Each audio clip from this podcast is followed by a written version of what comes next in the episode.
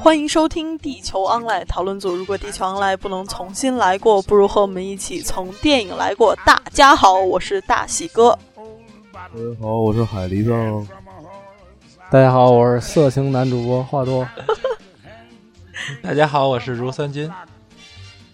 为什么我们主播中间突然出现了一个特别色情的家伙？因为我现在紧着内裤的在录节目，虽然你们看不到。我们可以脑补，这画面确实特别色情。嗯呵呵，有点鸡。操，为什么会鸡呢？我们这三个男的，一个女的，你说鸡？对呀，就是三个男的，一个女的，特别鸡吗？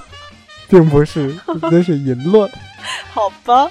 那么今天地球 online 主要节目就是给大家聊聊最近院线上新片，也就是这个礼拜的新片儿。由于这个礼拜的这个礼拜的好片儿迭出啊，所以我们都爆炸了。今天特意赶出来一期节目，给大家聊聊这个礼拜我们看过的优秀电影们。那么我们今天这期节目选择的三部电影，也就是《终结者》、创呃创世纪、创世纪啊，《终结者》、创世纪一部。刺客聂隐娘和一部烈日灼心。那么在开场之前，还是得给大家宣传一下我们的群，我们的群号是三七三六七七八九，欢迎爱电影的朋友来加我们的群，跟我们聊聊。那么我们先聊，呃，因为这期节目可能会涉及到严重剧透，所以这三部电影没有看过的朋友们，呃，你们就别听了。但是如果你们不在乎剧透，就像我们的主播一样，其实说跟今天跟大家说句实话，我们的主播也这三部电影都没有看全，除了我。所以今天的节目可以跟以前的节目有一个不同样的形式，就是我们今天会以一个三段式的形式给大家聊，也就是由随机顺场每个看过这个电影的嗯嘉宾和主播们。来聊这个电影，所以我们第一部要聊的是大家应该没去院线，但是也在线下看过的《终结者》。《终结者》片源算出的比较早的，对，应该就是想看的都看过了。对，韩版还比较清晰，我看的就是这个版本。对对，应该出是一个韩文版吧？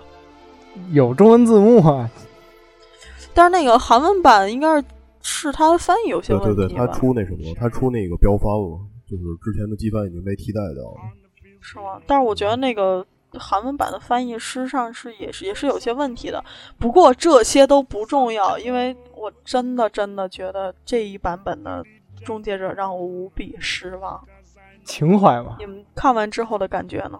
我觉得有有点打感情牌的意思。嗯，对。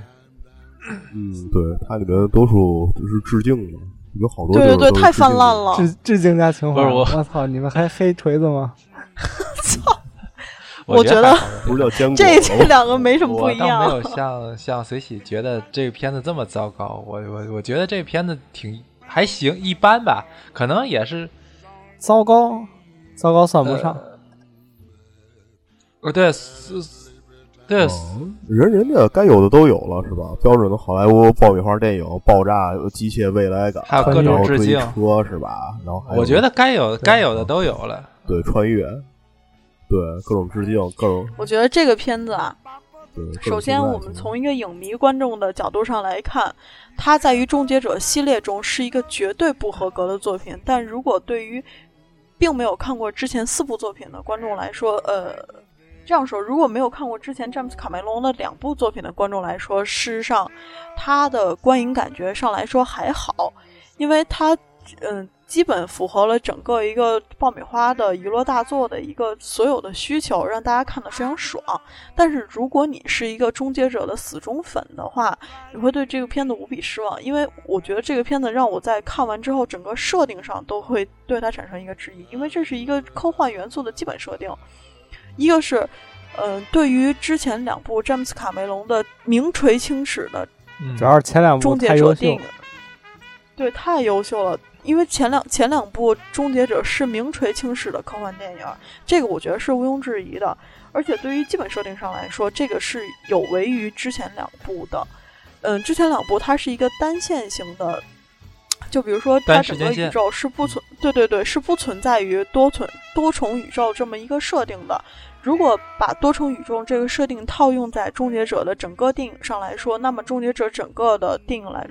整个的电影它是这些所有的行为是没有意义的。所以我我个人觉得《终结者》这个电影，它对于这个时间线上来说，嗯，它如果是叫做《终结者创世纪》的话，那么它是一个就像是那个呃《X 战警：逆转未来》，是把它整个故事重启时间线，我可我是可以理解，因为呃从市场上来说，这种这种行为你无非就是为了赚挣钱嘛。但是事实上，北美票房非常惨淡啊，就是可以骗骗中国中国票房的钱。他这个咱们就不说了。不是这次，不是说这次中中国对对对一亿多，中国的票房非常好，是是票房的最后一根致命稻草。我觉得绝不止一亿多，基本上这就是对，基本上这就是那嘛嘛，又是对中国的。但是我真的觉得这个电影对于中国的这些粉丝来说，事实上是并不公平的。因为你在这个电影里面看到的，它并不是终结者，它是一个另外的新作，就是把它之前所有的元素混合在一个宇宙中重新发生的一件事儿。我觉得这个是让我非常非常不满的。我我有话说，我有话说，我的说我的话就是先让乳乳酸把话先先说完，先说出来。我看他憋得好难受，我们都看不下去。啊，没没没，我就想说那个他那个在北美他票房失败是有原因的，跟他的宣传方式有关系。他因为他一上来就主打那个就是那个约翰康纳是反派嘛，他电影没放之前，对那个海报的时候就跟你剧透尤其卡梅隆的那个宣传片，那个我提前我也看了，实在是你这么一说的话，尤其对那个原本的那个就是影迷的话就会。他有一个抵制感，他他在北美出现了一个抵制的风潮，所以他他票房就不行了。对对对，M D B 上面出现了对于《终结者》这部电影大面积抵制。他的，我觉得他还是宣传上面 挺失败的。这这这一点，中国反而倒没有关系。中国其实我觉得中国可能包容性更强吧，而且尤其第三部、第四部，我倒觉得第五部其实这。这三部水准都差不多，中国中国影迷看完之后，我估计其实期待也不是特别高。这次有老那个老州长回归嘛，所以它的票房肯定就会有一定的烘托作用，这是我想说的。对，其实我觉得这个就是好莱坞的用心特别险恶，他们现在真的是觉得中国市场是人傻钱多速来，中国观众们好骗你。随便去炒作一下情怀，就可以骗到大部分的票房。包括这次州长来去宣传这部电影的时候，其实是走了中国很多的这个活动啊。对对，还是上《中国好声音》，真是太恶心了。我觉得，我操，怎么我觉得也是，你去你是不是你是一个演员，是不是也是一政客？你还是一个世界顶级的健美运动员？你怎么你去《中国好声音》干嘛呀？你你你对，而且他连去哪个大学讲个座他连美国普通话都说不清楚，怎么上中国好声音？我真没有这个那个周董不也是中 中国话都差不多？而且我我别别别回来会挨黑的，不要黑我大杰伦是吗？呃，没有，其实他他其实他的歌还是挺有味道的，我还蛮喜欢的。我就杰伦杰伦拍的就是个梗。杰伦拍的片儿也都不错，你知道他工作多辛苦吗？对，毕竟还得给孩子赚奶粉钱。对，但但是，所以说，我觉得作为电影层面上来讲，这么做其实就是真的是功于算计，就算计中国观众们的。但是，你对于真正的这些终结者的粉丝们来说，是非常非常不公平的事情。所以，我看这部电影之后，我是非常愤怒的。不是，其实我觉得，其实我觉得还好了。你要说是就是。那嘛的话，我你就是说他之前做这些宣传工作，我觉得有一些确实是不必要。但是就是怎么说呢？你可以把这事儿看成去吃肯德基嘛，是吧？你已经吃了那么多年的炸鸡和内骂了，就是自然已经形成就是我的概念里边，然后他的代言就是那谁，就是上校嘛。就是这次，我觉得州长是对对，我觉得这个这他就是来中国做这一类的宣传，我觉得其实是非常没有必要的，就是反而就是容易让人产生一种感觉，就是。啊，你就是这次来就是让我我就是来圈钱的。如果他不做这些的话，我觉得他在中国的票房应该还会更好。终结者这个系列，我觉得应该在国人印象里就是铁打的州长、流水的演员，是不是？演员就随便换换，但但是州长必须有。对对。其实就就像我来说，对他不总共有五部嘛？第四部不是没有州长吗？那看起来我都第四部也有，第四部有有吗？有有有有一个在最后出来的就是客串一个不是客串，它是用的那个 CG 做的，就一个几秒钟的镜头。那个我我真的印象不深，我记得好像是一个约翰康纳找到一个半改造人，让他去卧底的那么一一个故事，好像是。然后然后这个整个就没有州长，我印象真的不深了，我只记得我看过一二三。我觉得事实上是这样的，就是由于北美票房失利，但是中国的同志们大家还是比较好糊弄。现在我我在我们国家的这个电影市场里面卖弄情怀还是比较有作用的，所以才请来了已经将近年过古稀，对，已经年过古稀的州长来中国拼命宣传，来宣传这部电影。但是。咱们作为电影角度上来讲，这一部电影就算是州长这个角色，也让我非常非常不满意。呃，看过这个电影，大家可以感觉到，其实这个电影里面对于州长的刻画已经完全脱离了之前终结者的那种形 象，这让我非常不满意。就是陈为了走情怀，对对对。对，就不光是那些卖弄情怀，就是包括之前咱们可可以说，咱们就姑且说是那些致敬的镜头吧。嗯，这些可能是对于死忠粉来说看这部电影一些唯一的乐趣了。就是之前看过那些呃四部终结者，对于终结者整个系列电影有特殊情怀，包括因为这这个电影是咱们小时候一个成长的记忆吧。对，这还好像还拍过一个美剧吧，应该是。对对对对，拍过美剧，对，还拍过美剧，但是还拍过一个短片儿。对，但其实《终结者》这个电影在那个影史上是一个这个版权变更数最多的一个电影。就甚至 Marvel 的所有电影都不及这个呃《终结者》它的版权的变更次数更多一些，因为这些是出于资本考虑，这些都不是在咱们考虑范围内。作为一个普通观众来说，我觉得这部电影对于《终结者》的刻画让我非常非常不满意。他在电影里面把呃这个州长扮演的这个角色，也也就是 T 八百这个老版的终结者，变成了一个这个那个。呃，约翰康纳他妈妈的一个保姆形象的一个角色，但是我在我认识里面，终结者他一定是一个冷峻的、毫无人类感情的一个一个机器人的形象。也不对，就是从一个高冷杀手直接给你变成一个老暖男了。对对对，其实你在看第二部的时候，他还也是有一个学习机制，可能是这个这个老暖男啊，在这个。这个怎么说，在人类社会生活的比较久了，就是学的比较圆滑，可以这么理解吗？嗯，我真的不是这样认为的，因为首先这个电影的时间线，包括它的整个剧情逻辑上来说，就像筛子一样啊，这咱就不提了。这个电影还是建议那个咱们不是终结者之前死忠粉们来观看，因为它它是。嗯，在不剧透的前提下，给大家说一下，这个这个电影的所有的时间线和情节都是整个背离之前的四部整个呃四部终结者电影的。它你可以把它理解成为一个把它的所有故事都架空在另外一个平行宇宙上发生的故事，就是不要去想之前前四部它的时间线，你想是想不明白的，因为它剧情像筛子一样。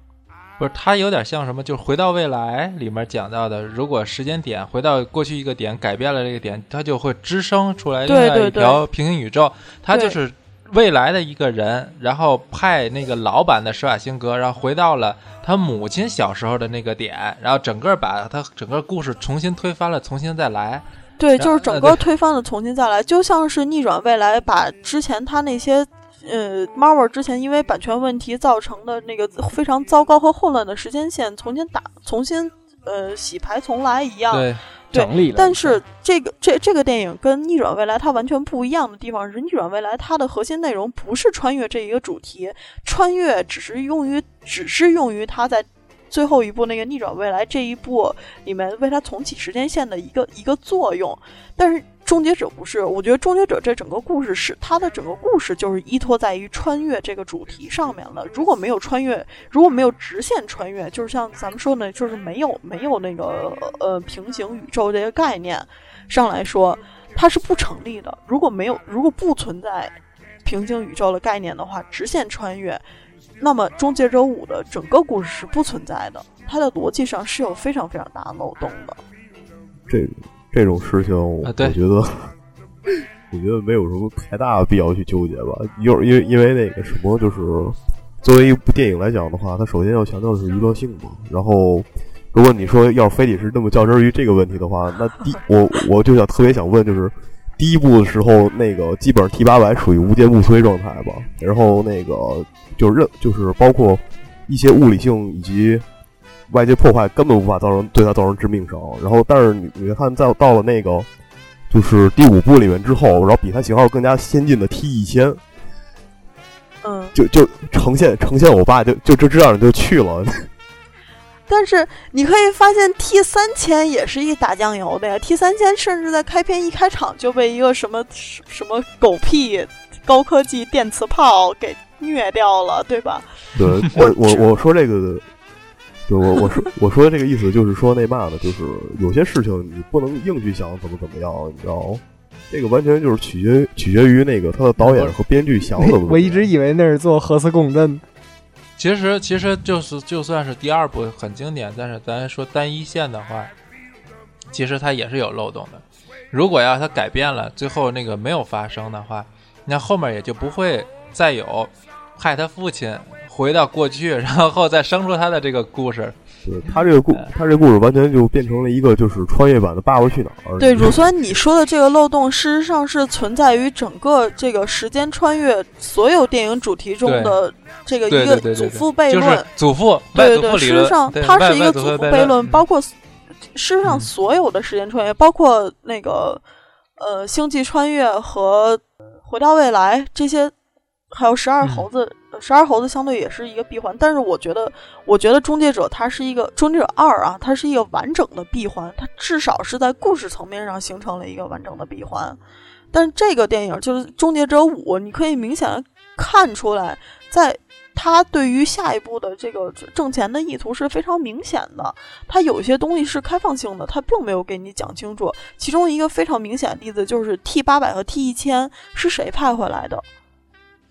如果我们把这个电影，如果我们把 T 五的这个电影去套回到之前前作的话，是看不是是根本不明白这整个时间线是一个如何像如何是的逻辑的关系，所以我觉得这这是一个逻逻辑关系，就是天网啊，天网天网不是派了一个这个这 T 一千 T 一千 T T 八百 T 千都是 T 一千不都是第一部的 T T 八百，第二部的 T 一千都是天天网派的嘛？等于就是，但是遮这遮到第五部来了，有点像斗斗遮罗。不是，这个都是被杀掉的，那个就是一上来被杀掉的是这个。但之后的这些，他是导演的意思，不就是说说拍第二部的时候再告诉大家？对，就是他很明显的，你可以看他在挖坑，你可以看得明白，他其实就是为了第二部再继续圈钱去去做一个准备的。我觉得这是一个非常没有诚意的地方。如果说作为终结者，你重新，你如果说是真的要重新做一部电影的话，那你就不要，那你就要舍弃，去舍弃之前这些东西，去像逆转未来一样，去或者像普罗米修斯一样，去舍弃前面这些东西，去重新做一部终结者的电影。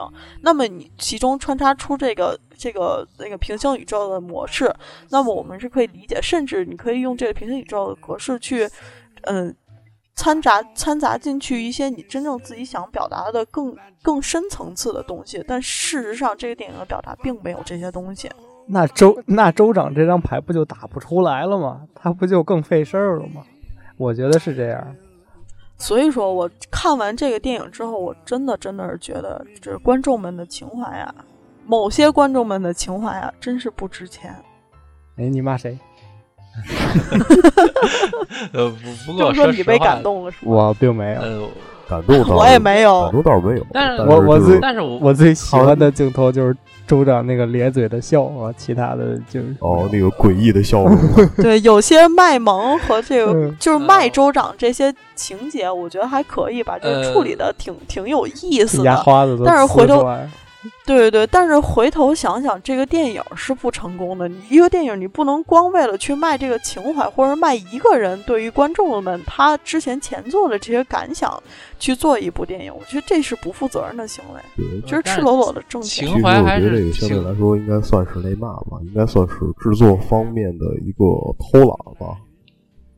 对，太投机取巧了。其实我觉得也不能说完全偷懒儿，我觉得他致是你要说是敬环节特别你要多。说是情那个什么，就是某些观众的情怀不值钱这点，我真是不认同。因为那个 呃大多数要是真正喜欢就是这个电影系列的话，肯定也是会失望。但是就是我感觉就是怎么说呢，就是更多是对于那个年代的一个就是回忆吧。因为《终结者》系列刚出第一部的时候，就是在可能在美国还不算就是太过于冲击吧，但是在当时的中国来讲的话，冲击还是相当强烈的。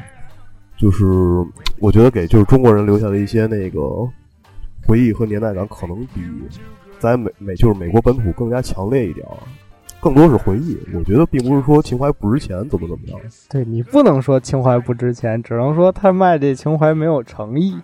然后我们的情怀都呃都价格都是一样的，好吗？我我 就是对呀，价格就是你一张电影票得他的钱嘛情怀。如果你那也有也有我这样的观众，就是虽然说我也很喜欢施瓦辛格，我也很为就是州长老了很心酸啊，真的看这电影的第一感觉就是真的这州长老了让我特别心酸，但是特别是州长说那句台词的时候，我就我不那个过时虽然老了，但是我还有用对对对对对，其实他说这句台词的时候，也本身可以套用在自己身上，这是一个，对，这是一个非常可以套用在演员本身上的一个呃演员本身自身价值上的一个一句台词，所以我因为也有我这样的演员，也有我这样的观众，我觉得这个电影是缺乏诚意，并且让我觉得并不及格的一个东西。因为可以，咱们可以横向比较，就是普罗米修，呃，就是雷格利斯科特的《普罗米修斯》，大家这个你两部电影去对比看的话，就可以产生一个高下立判的判断。普罗米修斯是雷格利斯科特，因为普罗米修呃异形的第一部就是普罗米修斯的那个电电影嘛，大家可以看到普罗米修斯事实上是整个它的主题和情节，它的利益全部是高于异形整个电影。怎么说？这算是原罪，不是原罪。对，有点儿就是凌驾于其实我觉得这就是异形那种咔咔咔人吃人，不是人吃人，就是异形吃人那种血腥类型片儿变了，是吧？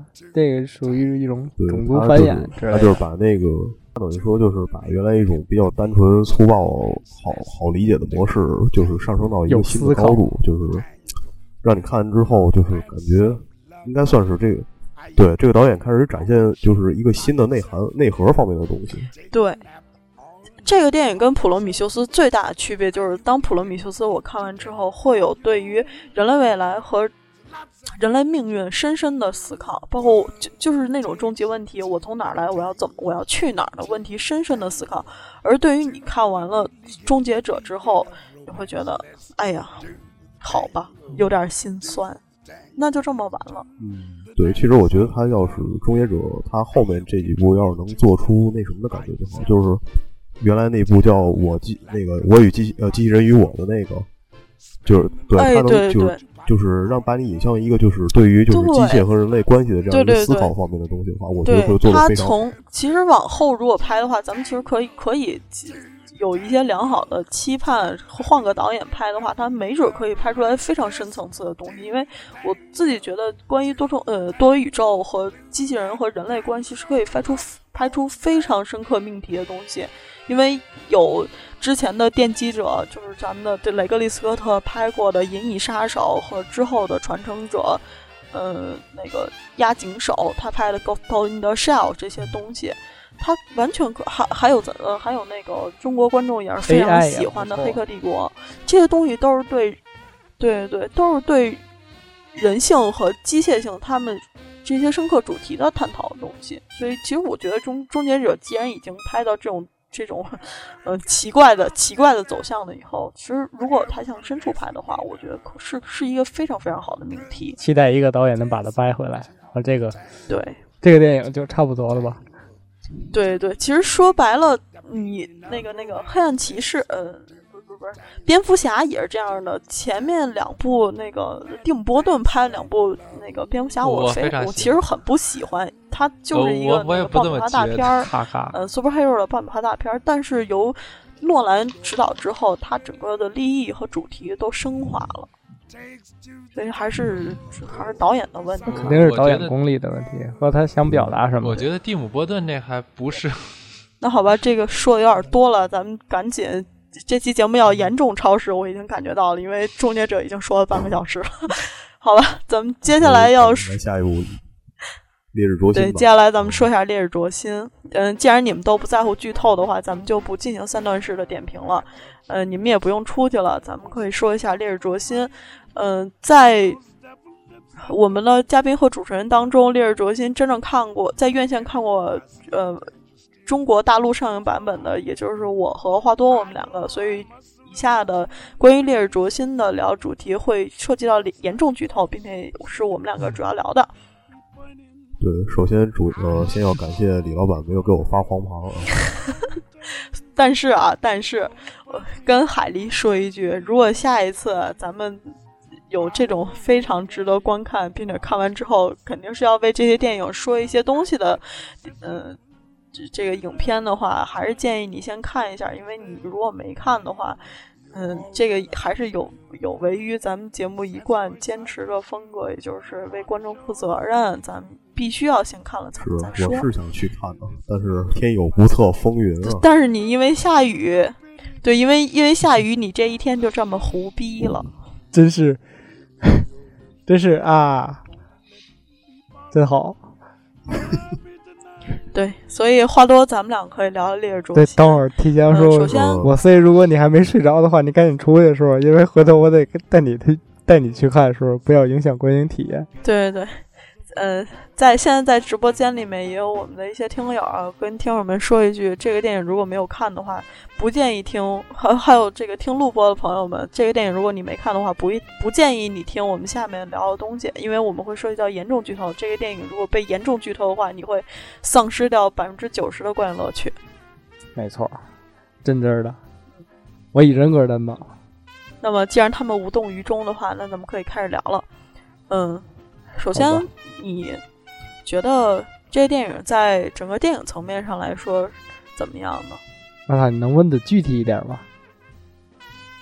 嗯，就是说故事性来说，对一个类型片来，对对于一个类型片上来说，它是不是能满足于你对一个这类型片上面的一个期望？非常强啊，我觉得很成功啊，大概。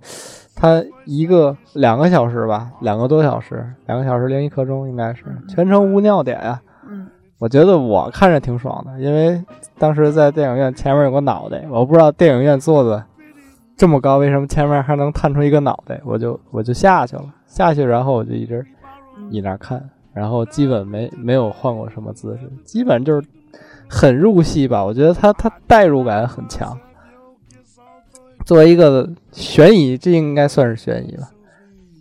算作为一个悬疑片上来讲，嗯，它它有点上帝视角，它并不是单纯的悬疑那种。但是我觉得应该也是非常成功，我我很喜欢。对，首先我们可以呃表明一下我们的态度，就是我们对这部电影还是非常推崇和喜欢的，嗯。但是我觉得，作为客观评价上来说，随喜不得不说一下，这个电影在我是我不是今天看的，我是昨天看的。这个电影在我看完之后，我的感觉是非常非常激动，然后第一时间给大家发了朋友圈，去严重推荐大家去院线观看。当然，这个电影到现在我也仍然是推荐大家去院线观看的。但是它之之中的一些问题，可以跟给大家聊一下。不知道华多你。因为今儿下午看的，今天晚上你有没有缓过来？你可以发现，其实对于《烈日灼心》这个电影来说，呃，它整个故事的格局是非常非常小的，因为它事情是发生在厦门的嘛。嗯。但是你其实是感觉不到它整个事情是发生在厦门，它可以发生在另外任何任何地方，它没有对刻意的提具体是在哪，这个地域没有特殊的强调。对，因为。这个电影里面，他所有人物的关系都太巧合了。我们可以试尝试的去梳理一下这整个之间的人物关系。你可以发现，这任何人和这电影里面所有的主要情节的牵扯人，都是用一个巧合的方式互相认识和互相存在的。这但是嗯无无巧不成书嘛，因为他电影开头就是一个模仿，那是单田芳的本本对对对人嘛？对，是单田芳的。啊，对啊，这不就是一个以以一个说书的形式来开篇的吗？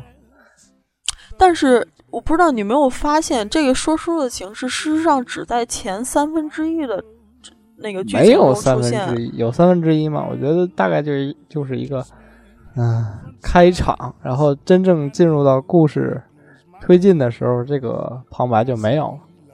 对，真正到他故事推荐的时候，这个这个单田芳的关于说书的旁白就已经是抽离出去的，所以我觉得其实这是一个点，这是咱们这个电影整个的一个败笔之一。如果说无巧不成书的话，我觉得之前导演他去设置这个单田芳说书的情节是有他一个考量的，就是说他这整个电影对于。情节推动是一个无巧不成书，所以他用一个说书的方式去呈现出来。但是到后面这个说书是没有了的，才我会让后面儿后面应该就是取决于你自己的判断和理解了吧。他在加旁白的话，我觉得肯定是显得多余。我觉我是这么觉得，我如果有旁白的话，我会觉得有点多余。我会觉得说书这个形式会让我潜移默化的感觉到无巧不成书。如果没有这个，如果没有这个旁白的话，我会觉得这个整个电影的格局太小了。怎么他妈这么巧？对，，怎么这么巧呢？咱们梳理一下，就是，呃，郭涛这个人，他第一次遇到那个，呃，段宏毅，呃，这我可以说一下，我非常喜欢段宏毅这个演员，他之前演过一个中国的国产电视剧叫《我的团长我的团》，他里面演团长这个角色非常非常出色，这这也是我很少很少看完的一个国产电视剧，非常？没看过这个电视剧，对是不是有他也王宝强是？没有，并没有，并没有，哦并没有，记错，那是豆豆稍稍微打断一下啊，不应该叫段奕宏吗？啊，段奕宏，对不起，段奕宏。你还非常非常喜欢，呸！好吧，好吧，你说的对。那么段奕宏这个演员是我非常喜欢的，包括他在这个整个电影里面塑造的这个角色，都让我让我觉得这个角色就是为他量身定做的。咱们咱们说正很冷静传就是很真，是吗？你不觉得他是个蠢蛋吗？谁蠢？就段段宏毅他演这个角色呀，为什么会蠢呢？我操！你从哪儿来这是一个蠢的感觉？等会好吧，好吧，我先我先跟你说这个，你不觉得这个电影它里面说的这些他们哥仨的这些行为，事实上是凌驾于在法律之上的吗？其实这也是曹那个呃电影导演曹保平的一贯的一个风格。如果你看过之前他的《光荣光荣的愤怒》，你会看出来曹保平他一直是关注于这法外之徒的这个整整个呃他法外之徒的关注上面。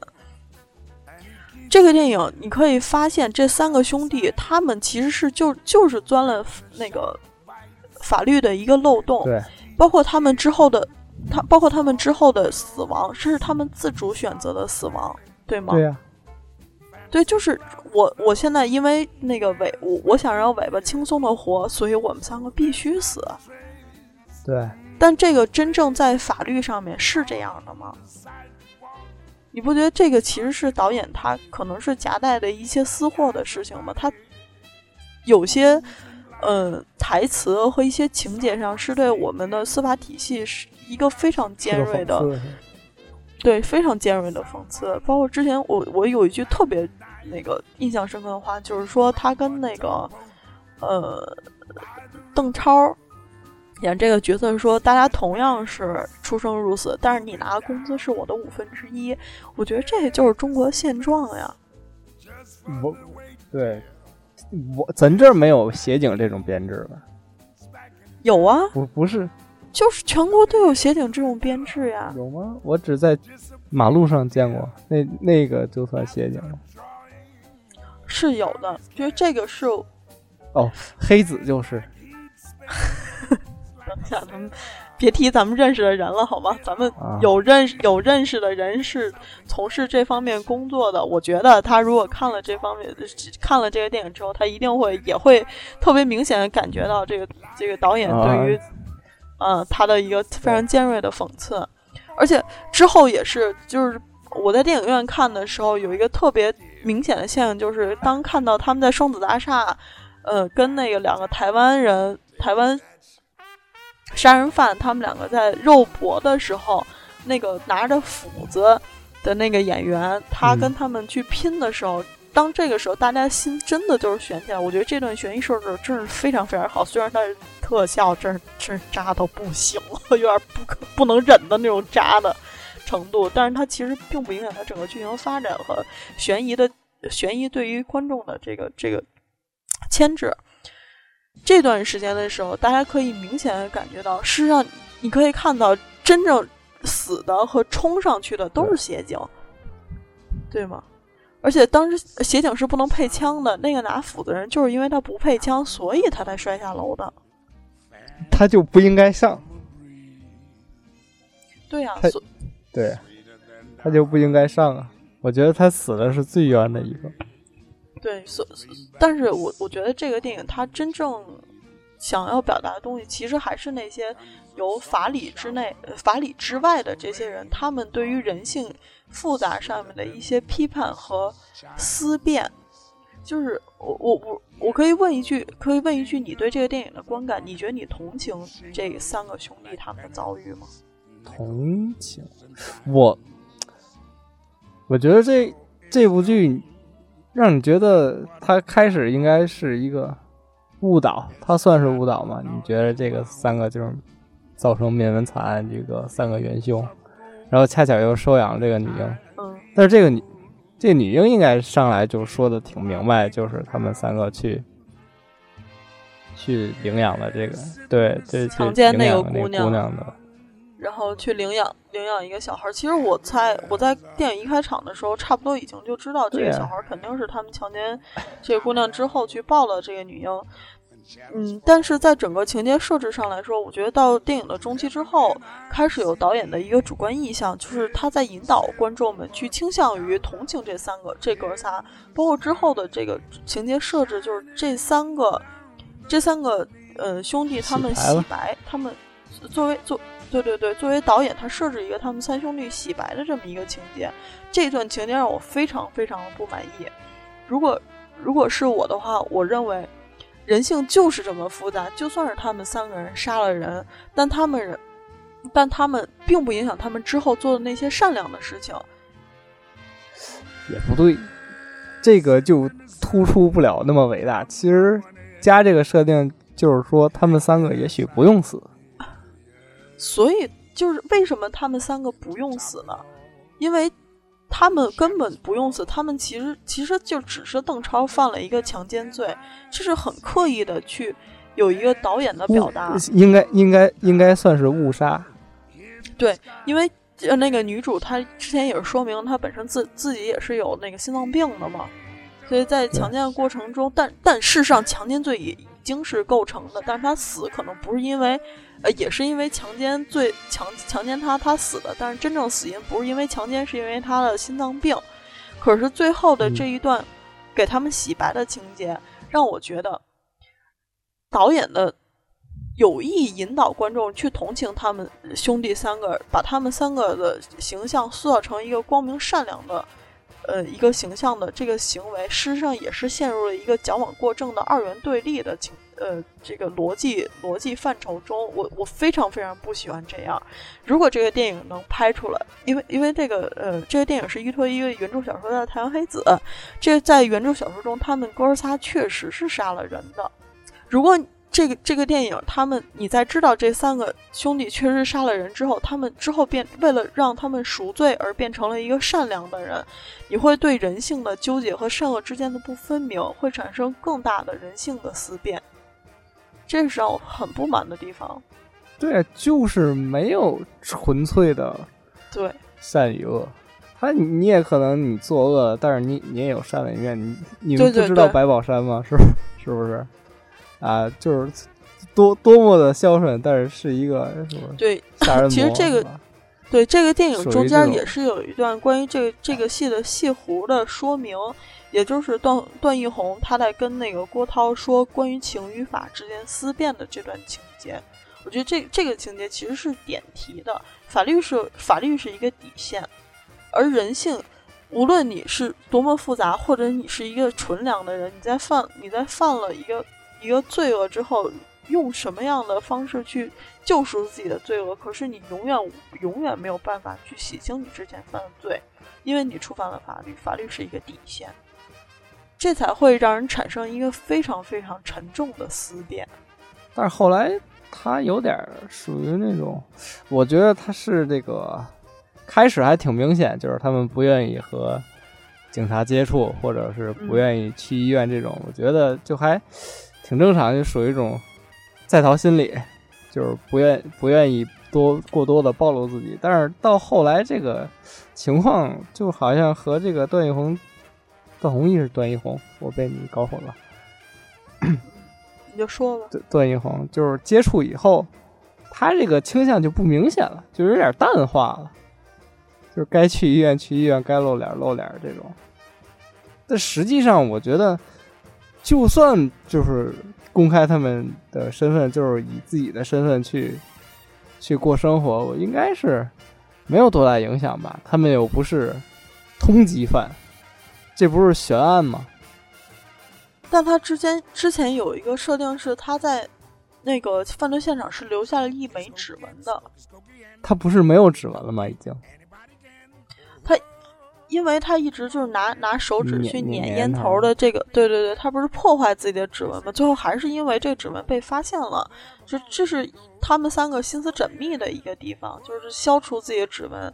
就是为什么一直他们这些年战战兢兢的活着？包括邓超这个这个角色，他也说过，其实他们根本就没有想过有明天，也没想过要留钱，所以他们其实法律没有把他们关进监狱，可是他们自己已经把自己。束缚在了一个地方。对我我我最近也看过一个呃小说，反正就是讲一个在逃犯的，应该就是被捕那一刻，就是说我就等着这一天吧，就是说终于能睡个好觉的时候，终于能踏实一点，就觉得是一种解脱吧。对，其实我相信赖昌青当时被抓的时候，应该也是这样的想法。我操，这个节目里面能说吗？是没事，听不到你这啊。然后我注意就是。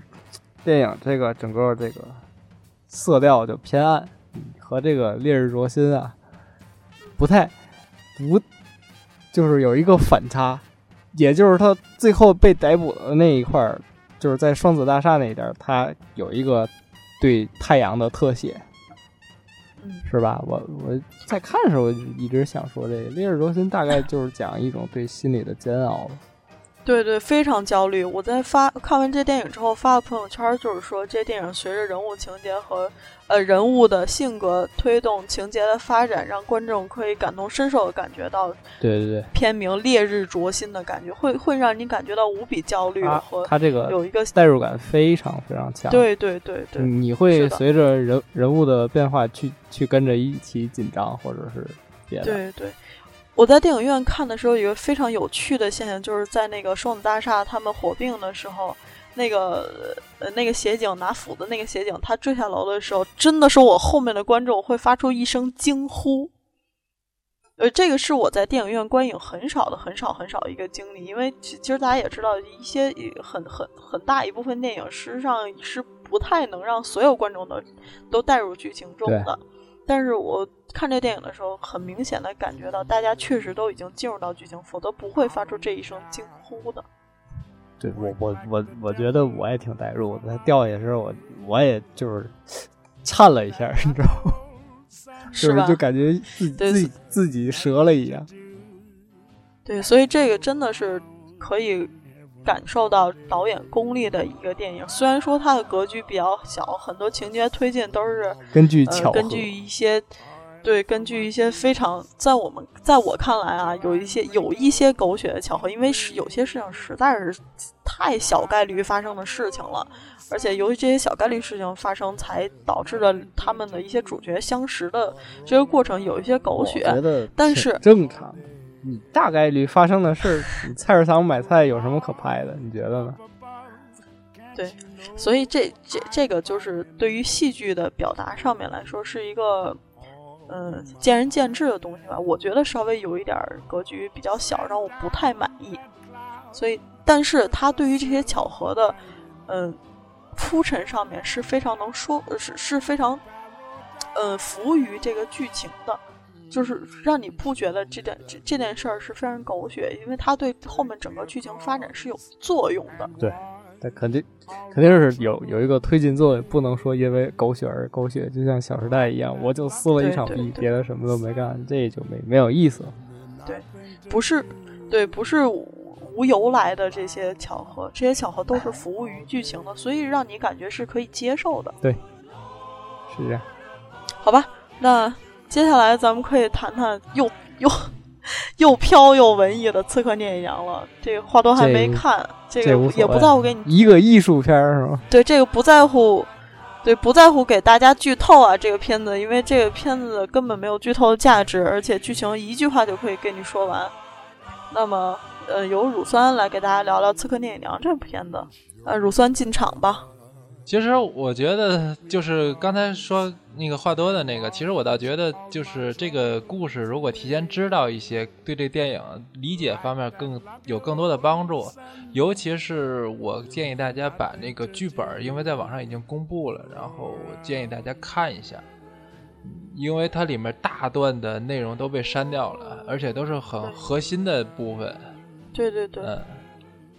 有很多特别核心的内容，我都是看完剧本我才知道到底是怎么回事。因为当时看的时候，我当时理解上也是有有一些没有理解的特别清楚。我是看完剧本我才搞明白到到底是怎么回事的。嗯。这也是侯孝贤的风格吧？我觉得他可能保留了很多，他就是觉得一些嗯比较细节的，比如说梳头啊，比如说像那个倒水啊，抚琴啊，对，抚琴倒水，倒水，所有一些无意义的情节都被他保留在他的电影中了。我觉得这是侯孝贤跟其他的讲故事的导演他完全不一样的地方。对，就是一般我们对于电影表达上来说。呃，一个电影它应该是有起承转合，一个讲故事的套路的。但是侯孝贤是把整个讲就是故事核心的东西全部剔除掉，然后用他这个细节上的生活上面的东西去表达他这个故事，这是侯孝贤完全不一样的地方。对，而且是各种生活化的，比如说哪怕一些背景式的人物，他以前电影里面也有，就是他一些背景式的人物之间的对话，其实跟主线一点关系都没有。啊，交代的特别细，而主线基本上主线的关系就是跟就是主线特别核心的内容有很多都删掉了，而且像这部戏也是，但是它删掉也不是那个一点儿那个什么，它都是比如说，比如说它原本我看剧本的时候，像呃那个就是父亲就是那个田季安的父亲被那个被那个空空人杀死的时候，用那纸人杀死的时候，原本的剧本是都交代的，但是他后面就是以。那个就是那个他的那个阮经天扮演的那个角色，从底从那个那儿柱子那拾到那个纸人，然后跟那个交代说，你父亲就是去世的时候也有这个纸人，是他父亲发现的，然后以这个为节点，然后就把以前的就带过去，然后让你自行脑补。他所有的被删掉的内容，大部分都跟这个有一些关系。对，所以我这个电影在我看完之后发朋友圈影评的时候就。跟大家说的是，说的是，其实这个电影并不适合那些习惯了，呃，一般电影像像像咱们习惯了这个这个呃故事片儿和整个好莱坞的爆米花大片的叙事方式的观众去看，因为这片子会，如果你不习惯这些叙事方式的话，你会真的是看不下去，因为这个片子完全没有娱乐性。直接看。它是一个艺术电影，它不是一个给你讲故事的电影，它是让你需要去感受它的画面和整个情节的一一个片子。如果但是感受这个东西是一个非常私人的东西，它是一个不可言传并且见仁见智的东西。如果你喜欢侯孝贤的话，那么我我相信喜欢侯孝贤一定不会去错过这个电影。并其实，呃，之前咱们两个私下聊过，你问我我这这两个电影你喜欢哪个？我喜欢哪个？实际上我真的是喜欢聂隐娘，就是《烈日灼心》和《聂隐娘》这两个片子，我真的是喜欢聂隐娘，因为我看过侯孝贤之前大部分的电影，还有《悲情城市》《海上花》，《海上花》也是一个被很多人诟病的电影，觉得它真是太矫情了。但是我非常非常喜欢《海上花》。呃，我也是，我觉得《海上花》其实，嗯，《海上花》还是比，其实《海上花》理解上，我倒觉得比这一部要稍微好一些。嗯、对对，但是《海上花》它是用吴语说的嘛？对但对，嗯。说是，不过说真的啊，我我觉得他也是有一部分是为了戛纳评审的这个原因，就跟《白日焰火》是一样的。那个《海上花》里面，他吴语就是刘嘉，呃，是那个谁叫什么来着？李嘉欣，啊、他说那个吴语是非常非常蹩脚的，我听不懂吴语，我都能看出来，他能听出来他的那个台词是非常非常蹩脚的。但是可能戛纳这帮高冷逼们，他们事实上是分不清楚我们国家的这个方言有什么区别的。呃、我倒觉得他不是为了照顾这个，因为在在呃戛纳的话，他们还真分不出来方言和那个什么。其实，在这方面，我觉得他做的这个功课，我觉得如果要是有这个目的，意义不大。嗯，但是我个人觉得他用吴语的话，就是就是，我倒觉得效果。比其他的一些片子，就就是尤其像《自个聂隐娘》里面前面，就是他最开始交代那个，就是那个要杀的那个一个，就是他没杀的，因为那个他孩子在、嗯、在那儿嘛，然后他看着比较喜欢，这是原文就有的，这是原本就有的。啊，这一段他之间的那孩子跟那个他要杀的那个人之间的对话，然后那个台湾腔太重。呃，就有点跳戏，然后而这个无语就是他掩盖了他这个台湾腔的问题。对，所以就是在就跟看《白日焰火》的感觉是一样的。在《刺客聂隐娘》这个电影里面，让我出戏的地方就是舒淇，包括这些演员，他们一张口说那些台湾腔的文言文的时候。让我感觉非常非常跳戏，因为你自己知道我们国内的语言环境，他说的是魏国是他，是这个魏国事实上就是安史之乱之后在湖北那那一片地方，他们真正说话并不是这样的。你自己如果知道这个设定的话，在你看这个电影，他们说台湾腔的这个文言文的时候会非常非常的出戏。但事实上，因为在戛纳是得了最佳导演奖吧，侯孝贤，然后非常恭喜侯先生得了这个奖啊。但是对于大陆。对于我们这些观众来说，还是有一点点的出息，有点不满吧。嗯，我其实我我倒还好，我就觉得，嗯，最对我我我对这电影啊，就是首先不不是特别满意的地方有那么几点。第一是空空儿的处理，嗯嗯、对对，呃、空空儿事实上并没有交代他是空空儿，就是莫名其妙出来一角色。呃，不是他没有交代，但是我看剧本是，而且我原本看的时候，就是我当时就想。呃，怎么会这么大能的一个人，唰唰唰几箭就给弄死了？我就觉得应该当时是唰唰唰几箭之后，然后哗一股烟走，然后歘，然后嗯一个纸人儿，然后上面插着剑，然后就要消失了。这样，结果我一看剧本，就是差不多这个意思。剧本原本是这么交代，而且剧本后面还有还有空空儿，然后再去暗杀那个胡胡姬。然后就是跟原著一样，然后一击，然后没击中，被那个挡了之后他就走了。这个跟原著是一样的，我都觉得，嗯，这个这这个山的，我个人不是特别满意。我觉得是这样的，就是你这个你这个看法让我特别明显感觉到，事实上你还是对于那种传统的故事的表达方式上是有一个是有一个依赖的，呃，就是。呃，不是，这首首先不是这个原纯原本故事，主要是因为我从以前上，包括看梁羽生小说里，我特别喜欢空空儿，这里面有个个人情怀在里边。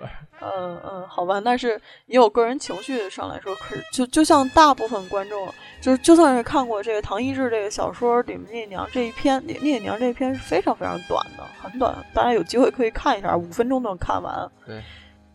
包括那个之前也拍过一个那个聂隐娘的电影，是是一九八四年的吧？这版本如果大家想了解故事的话，可以去看看这个。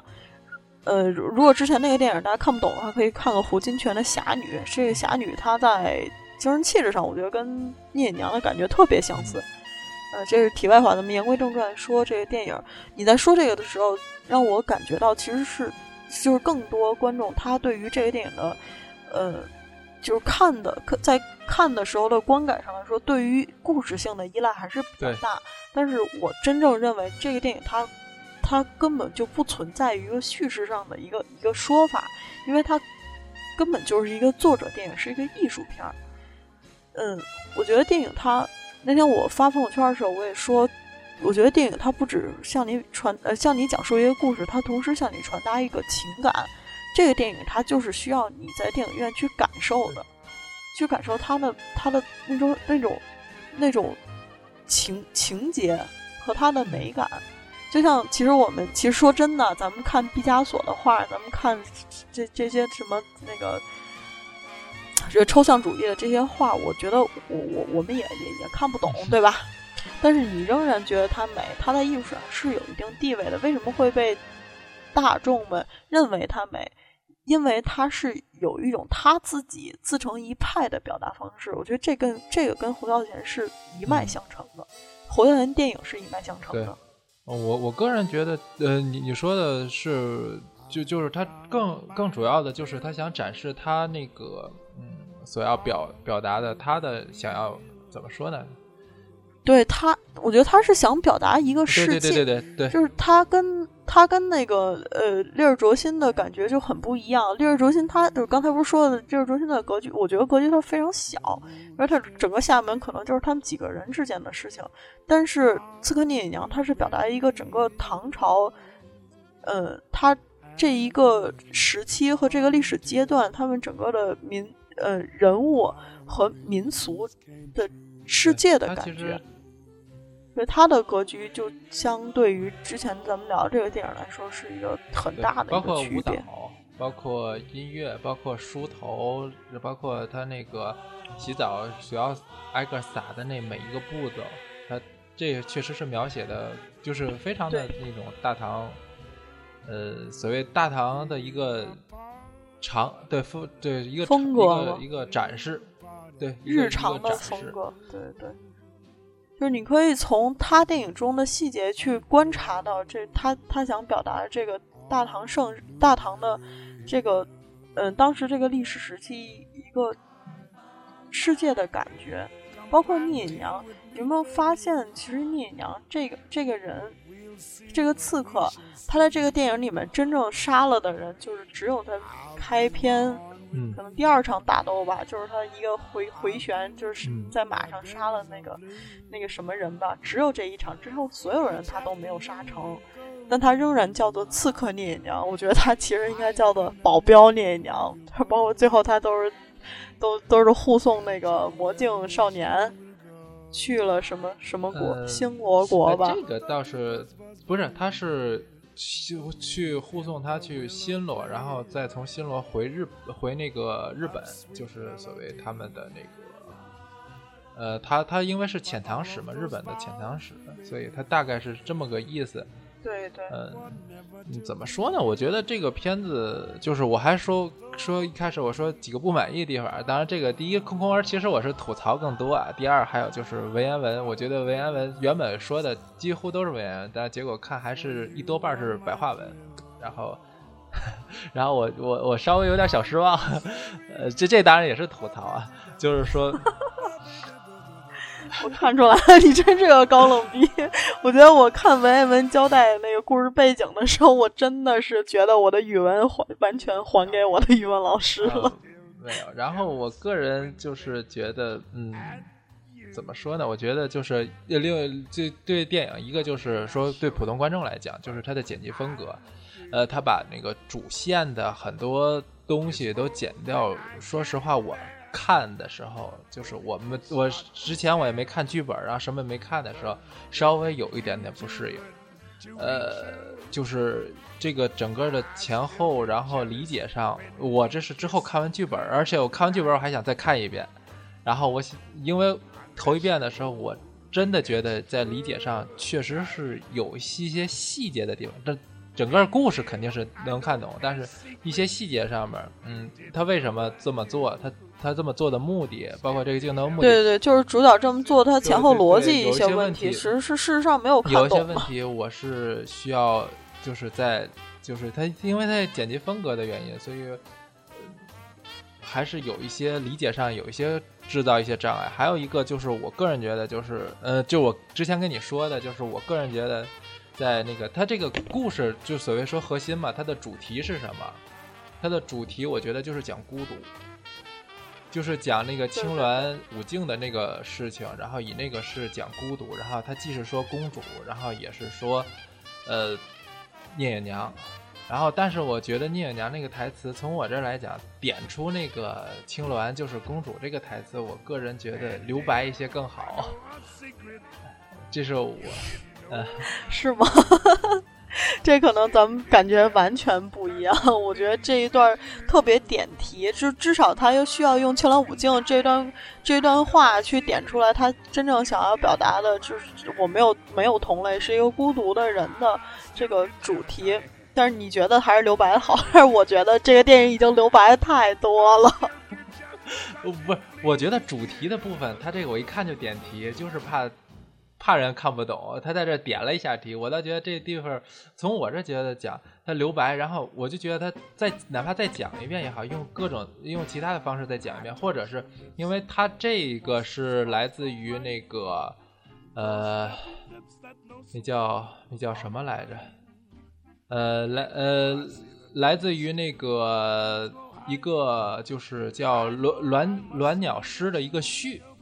我觉得他可以，实在不行，就是他既然当时找了这个故事嘛，然后他用了这个序，然后他可以把这个鸾鸟诗，然后在在后面这个时候，然后用鸾鸟诗点一下题也可以。我就觉得，就是指出来这一下，我就觉得太明显了。就整个他跟他的风格不太符，他大量的留白嘛，包括他的画面、他的空镜，然后。我就觉得在这个点题上，他点的太明显了。好吧，其实我觉得还挺好的，因为留白留白的地方太多了，至少在核心想他想传达的东西上来说是是要要要点出来的。因为其实其实这个关于呃青鸾舞镜上面是说了两次，前面一次是说说那个诗青鸾舞镜，然后说什么就讲那个故事那对他讲的故事对，然后之后又说了一句说娘娘就是青鸾。呃，舒从舒淇的口中说出来，娘娘就是晴雯。其实我觉得从舒淇口中说出来这一段，他是表达是我跟娘娘其实是一样的。我作为一个，对我作为一个刺客，但是我事实上是不忍杀人的。其实可以感觉到舒淇这个人，他是一个特别单纯且是非常善良的一个刺客。他其实不是除了武艺高超啊，他并不适合作为刺客这个职业的。对，他是个有情有义的人，他不会像一个刺客那样冷血。啊，对，嗯，怎么说呢？我觉得，呃，这个其实就跟他那个被删掉的内容有关系了，因为他他就讲他，因为他要加那个公主。其实这里像田季安啊，像这些都是原著没有的，他加了公主，就是那个道姑是公主，然后就为了显示里面有一段特别特别重要的那一段的那个。呃，内容就是讲他母亲后来跟他说的那个话，然后就是在讲他那个，他还回忆他母亲回忆了他公主跟那个就是道姑之间的对争执，就是因因为两种理念，一种是我我为了把聂隐娘就是小时候然后嫁给那个田季安，目的是就是跟他皇帝把他过来派过来下嫁，意思是一样的。是一种招安性质，然后这个道姑的意思就是，你你只要你只要敢那个就是有反的意思，我就杀了你。然后他之后把那个聂娘带走，然后从小训练刺客，就是以后谁谁想那个反朝廷，我就派出去杀谁。就是这两种政治理念，我也觉得可能是。侯孝贤把政治性，他想更多的拍出一种意境来，所以他把政治性的东西可能删，政治惊悚的东西弱化了他基本都弱化了。我是这么觉得。我我觉得这个上面他想表达的东西，就包括爱情和这个政治惊悚上面的所有情节，全部都弱化了。对对对，对他他用一个非常写意的表达方式去。让你自己从这个电影里面看出来这些东西。对，所以真正一个好的电影，我我真的认为一个好电影它是具有多义性的。就就像我们现在可以聊这么多，说包括今天已经超时了，这一个好电影，咱们可以聊这么多，就是因为它的它的话题性是非常非常强的。对，但是在节目最后啊，仍然给大家说一下，这个电影如果你是是是不不适应这个非传统电影表达方式，就是我们已经呃稀稀松平常的这个好莱坞电影起承转合的表达方式的观众们，我不建议你们去电影院看，因为很闷，非常非常沉闷。呃，对这个片子。呃，反正离席率挺高的。